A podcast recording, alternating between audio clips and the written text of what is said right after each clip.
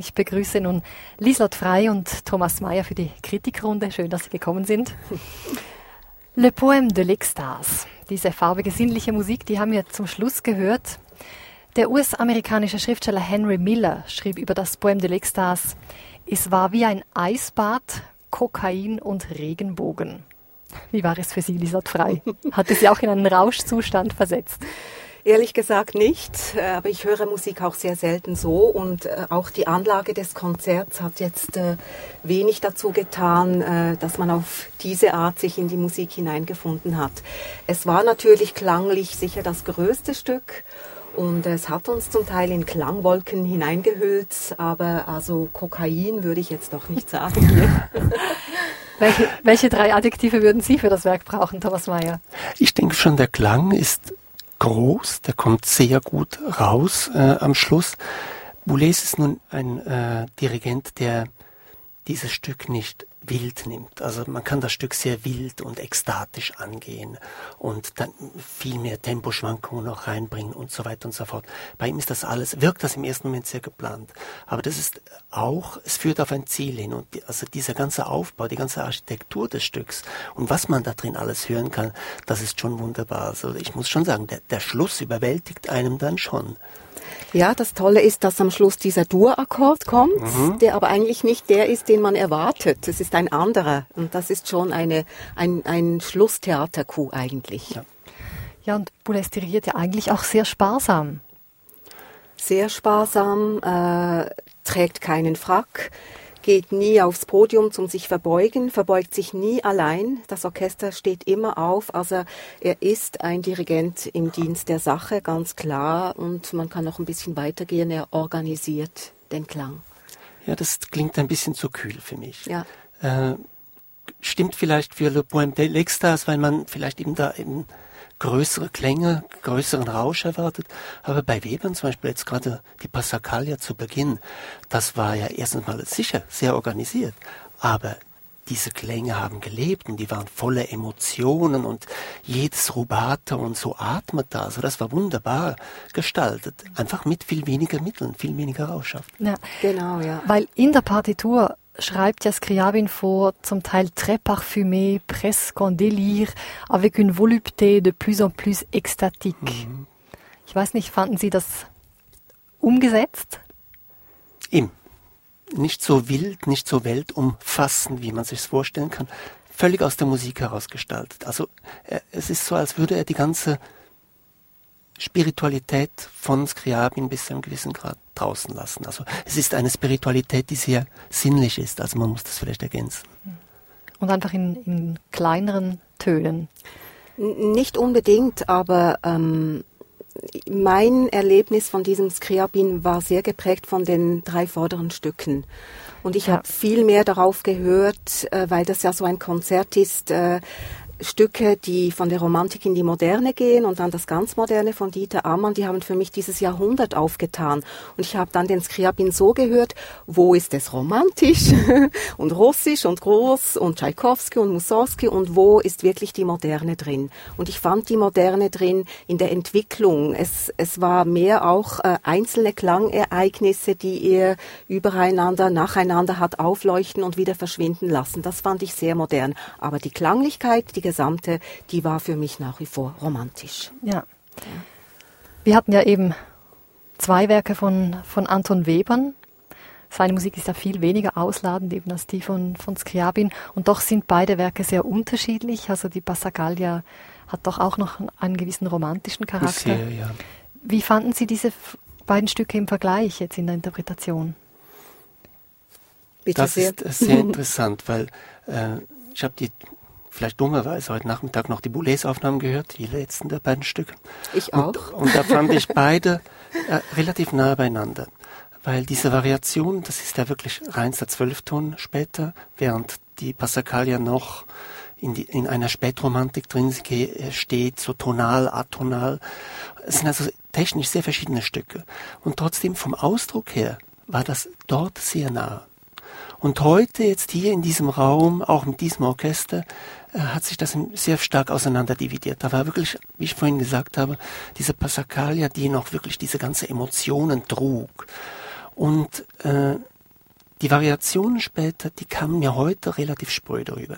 Das kann für mich zum einen daran liegen, dass äh, der Raum einfach das nicht so gut trägt. Äh, es kann auch am anderen liegen, dass einfach diese Musiker, die sind noch zu jung, um diese, um zwei, drei Töne wirklich mit der gleichen Emotion zu füllen wie eine große Melodie, wo sie vom ganzen Orchester getragen werden.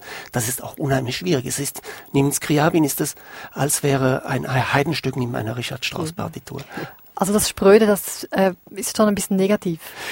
Es ist ein bisschen, ich würde sagen, nicht ganz bewältigt. Und das liegt, glaube ich, nicht an Boulez. Eben darum habe ich gesagt, ich habe die Aufnahme gehört. Er tendiert darauf und in gewissen Stellen ist es auch völlig durchgekommen.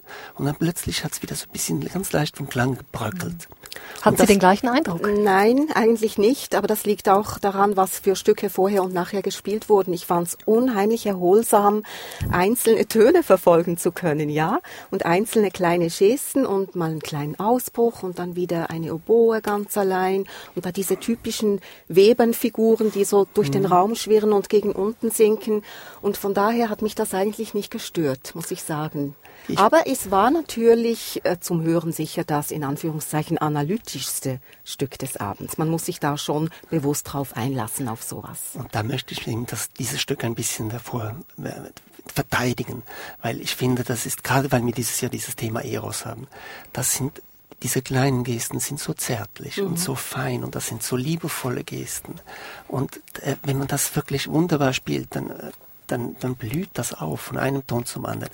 Und das fehlt mir einfach ein bisschen, aber vielleicht habe ich zu viel erwartet. Aber ich habe hier groß zärtlich geschrieben okay, in meinen Notizen also, und umrahmt, zärtlich, liebevoll gut. und in, in der Passacaglia am Anfang war manchmal fast so was wie Walzerseligkeit das schon, für ja, mich. Das ist klar. Ja. Das stimmt. Ja, mochte ich sehr. Nun hatten wir ja noch die Uraufführung, Core Turn Boost von Dieter Amann. In der Konzertankündigung, da hieß es, den denkbar größten Gegensatz zur orgiastisch wuchernden Klangfantasie Skriabins bilden wohl die streng konstruierten Werke Anton Weberns. Dieter Ammanns neues Orchesterstück Turn wird zeigen, welche Position er zwischen den Polen Skriabin und Webern einnimmt. Welche Seite nimmt er denn ein? die sparsame oder die ausladende? Beides. Ja. Irgendwie. Irgendwo durch beides. Weil er, er, er hat eine unheimliche Klangfantasie und auch eine unheimliche Vitalität und Impulsivität. Also das kommt sehr lebendig rüber und gleichzeitig merkt man, dass er die ganze Zeit über das, was er macht, nachdenkt. Und wenn er irgendwie, äh, er lässt einen Klang, zum Beispiel plötzlich aus einem schmutzigen Klang, äh, entsteht ein ganz sauberer Klang, ein reiner Klang. Und dann merkt man, jetzt könnte er fast mit ihm aufhören. Und dann muss er irgendwas anderes erfinden, der das wieder stört. Also er bringt die ganze Sache, die, diese Dinge ins Spiel. Also für das, drum ist für mich beides drin. Ja.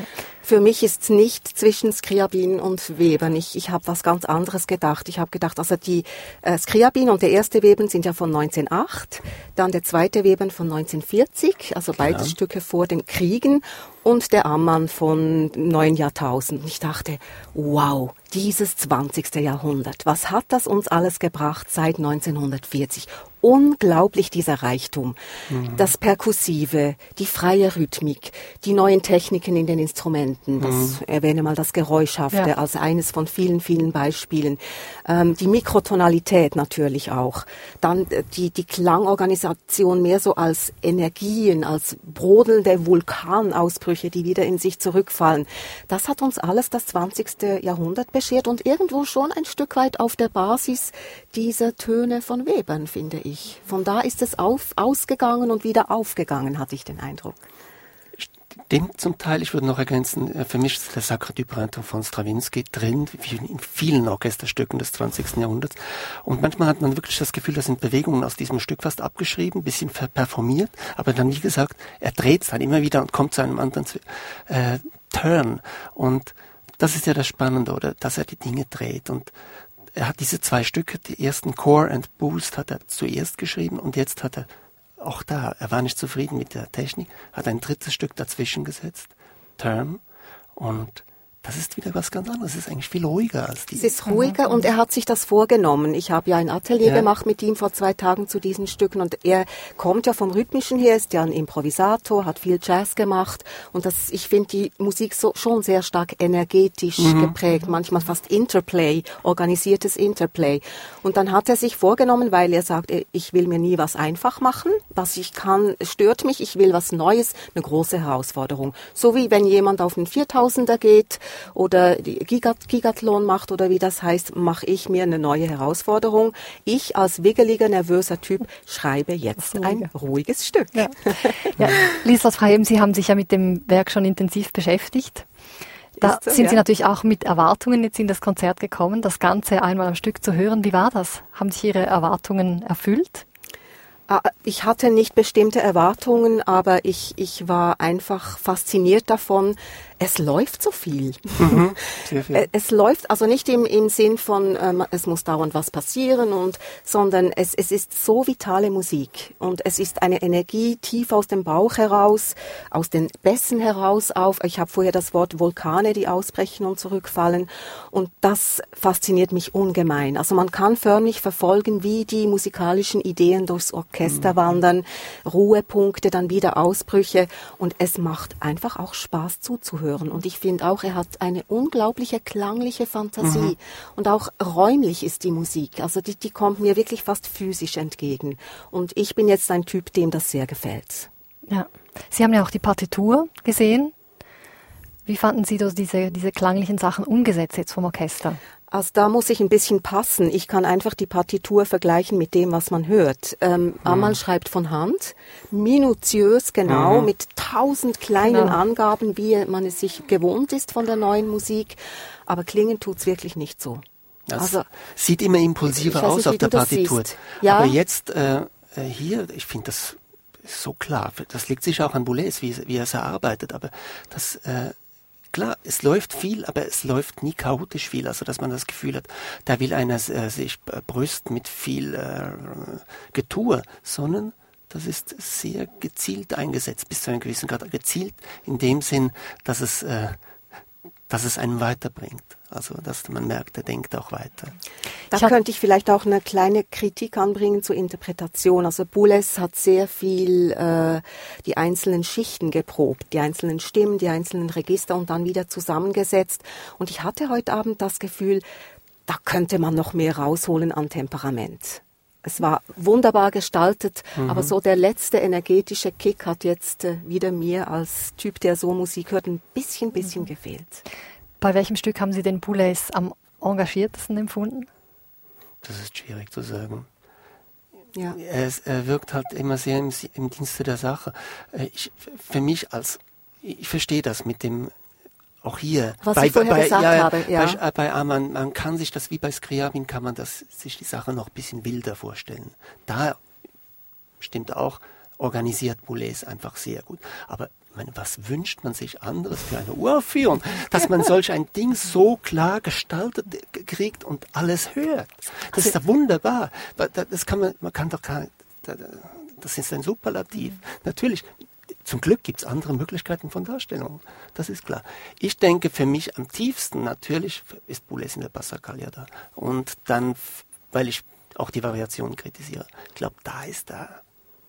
Das ja, ist im Kern. Ich bin einverstanden. Die Passacaglia war wirklich wunderbar poetisch. Und ich habe nur Dieter Amann kurz vor dem Konzert gesehen und er hat mir gesagt, dass er schon bei der Generalprobe einfach so begeistert war, dass noch nie ein Stück von ihm so toll aufgeführt wurde. Ja, da deckt sich das mit dem, was, was du sagst. Ja. Das ist natürlich wahr, weil ja. die Musik ist ja doch ziemlich komplex. Ja. Ganz herzlichen Dank für diese Runde, Lisot Frei und Thomas Mayer. Gerne. Übrigens, liebe Hörerinnen und Hörer, falls Sie unsere Kritikerrunde nachhören möchten, können Sie das auf unserer Website. Da finden Sie nämlich sämtliche Gespräche, die wir hier in Luzern nach den Konzerten führen, zu finden auf drs2.ch. Das war's von hier aus Luzern. Mein Name ist Eva Oertle. Ich gebe nun zurück nach Basel zu meiner Kollegin Olga Rubitschon.